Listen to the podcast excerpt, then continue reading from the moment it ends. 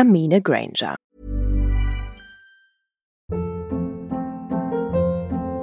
Hold up. What was that? Boring. No flavor. That was as bad as those leftovers you ate all week. Kiki Palmer here, and it's time to say hello to something fresh and guilt-free. Hello Fresh. Jazz up dinner with pecan-crusted chicken or garlic butter shrimp scampi. Now that's music to my mouth. Hello Fresh. Let's get this dinner party started. Discover all the delicious possibilities at hellofresh.com.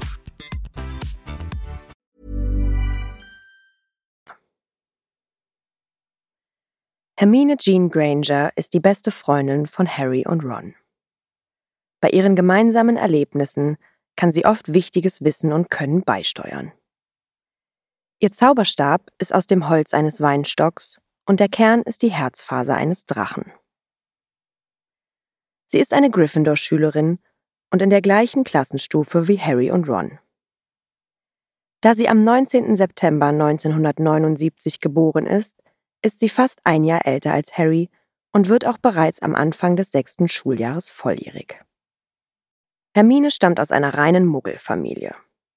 Ihre Eltern sind erfolgreiche Zahnärzte. Zu Hause hat sie noch nie mit der magischen Welt zu tun gehabt. Als sie die Einladung nach Hogwarts bekommt und erfährt, dass sie eine Hexe ist, möchte sie voller Stolz ihre neuen besonderen Fähigkeiten bestmöglich ausbilden dass sie wegen ihrer Muggelabstammung bei rassistisch eingestellten magischen Menschen als minderwertige Hexe abgestempelt und als Schlammblut diskriminiert wird, machen ihr aber die Beleidigungen von Draco Malfoy bald bewusst. Hermine ist sehr intelligent und fällt im Unterricht sofort als Streberin auf.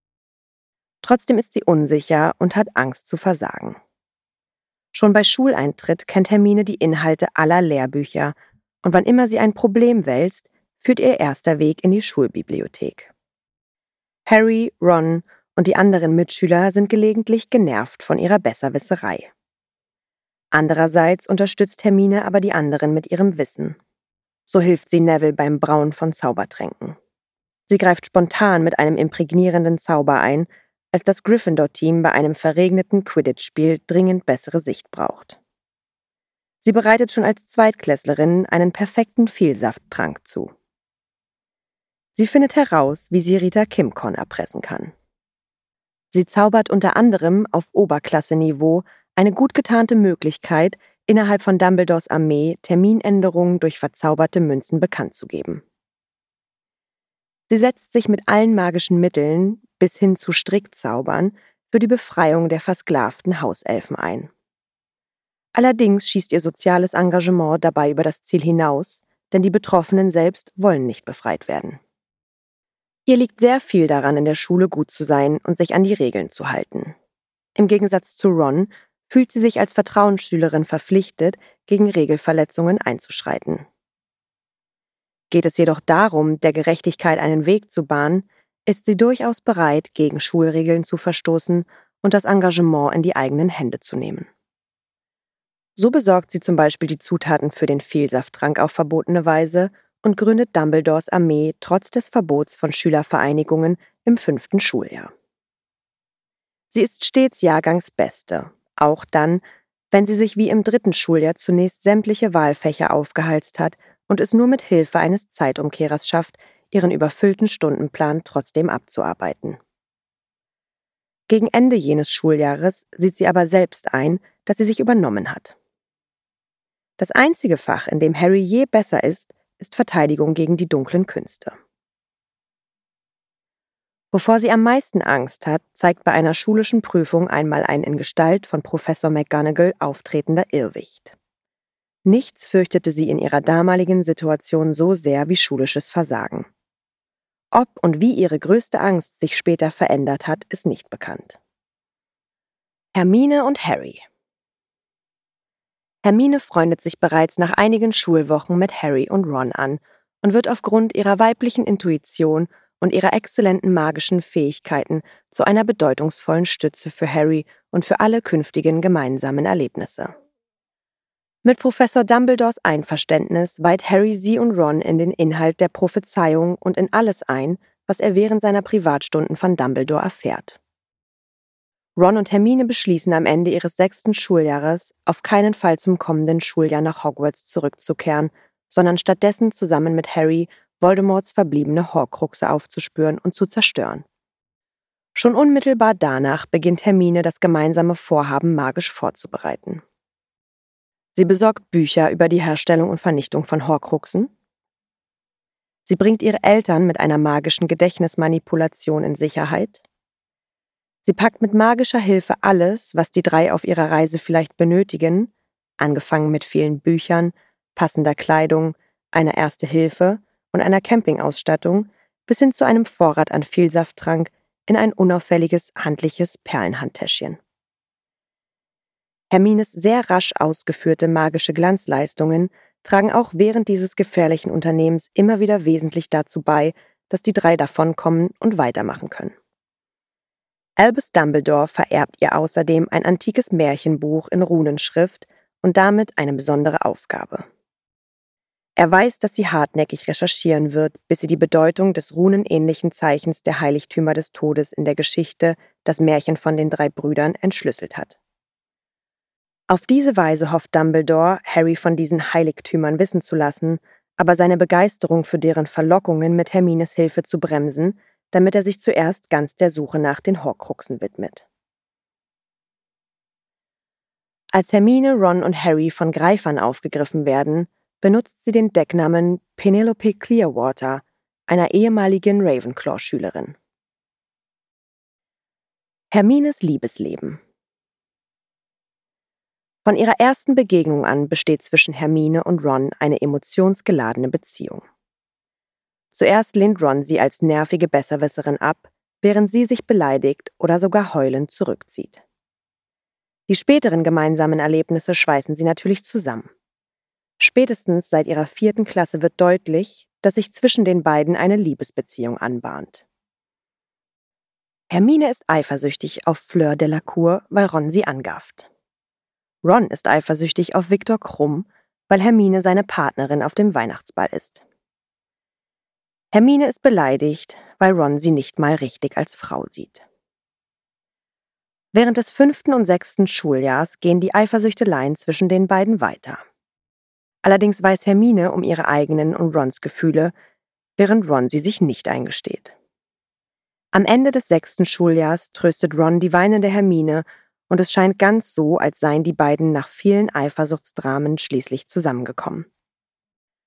Als Hermine von Sommer 1997 an mit Harry und Ron zusammen unterwegs ist, gehen die Gefühls- und Beziehungskämpfe zwischen ihr und Ron weiter.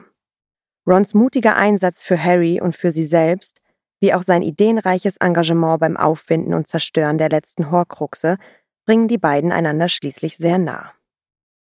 Entscheidend ist für Hermine aber, dass Ron als einziger an die gefährdeten Hauselfen denkt, als angesichts der Zuspitzung der Auseinandersetzungen auch sie selbst diese Nebensache vergisst.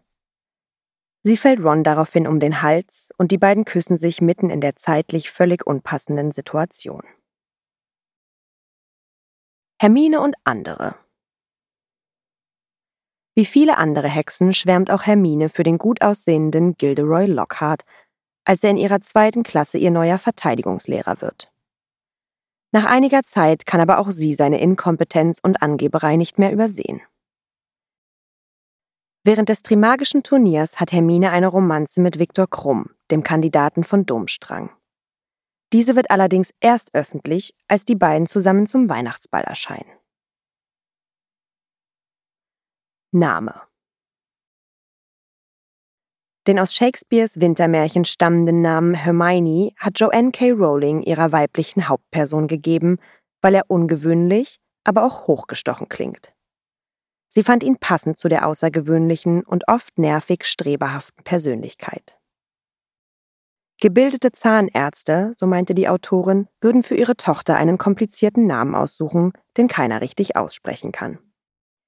Selbst muttersprachlich Englisch sprechende sind sich über die richtige Aussprache des Namens nicht einig. Ihre eigene Lieblingsaussprache ist Hermione. Im vierten Band schmuggelt die Autorin ein, wie man Hermione richtig aussprechen soll. Hermione.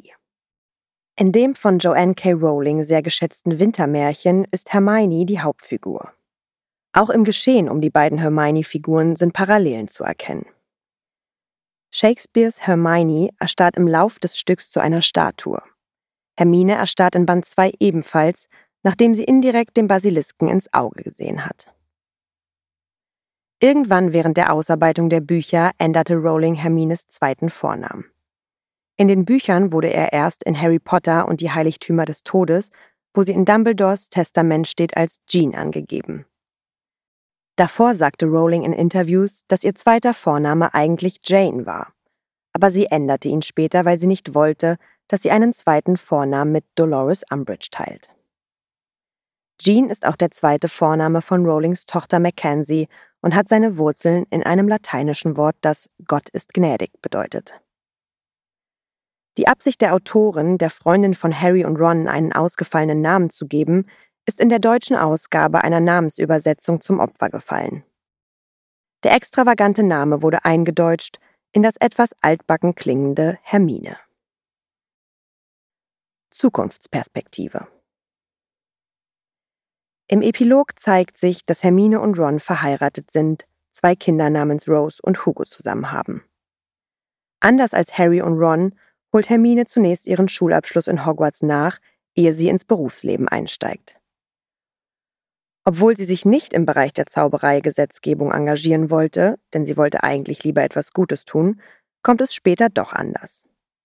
Interviewaussagen von Joanne K. Rowling verraten, dass Hermine in der Folge Gutes im Zauberei-gesetzgeberischen Bereich tut, indem sie muggelfeindliche und rassistische Zaubereigesetzliche Bestimmungen abschafft.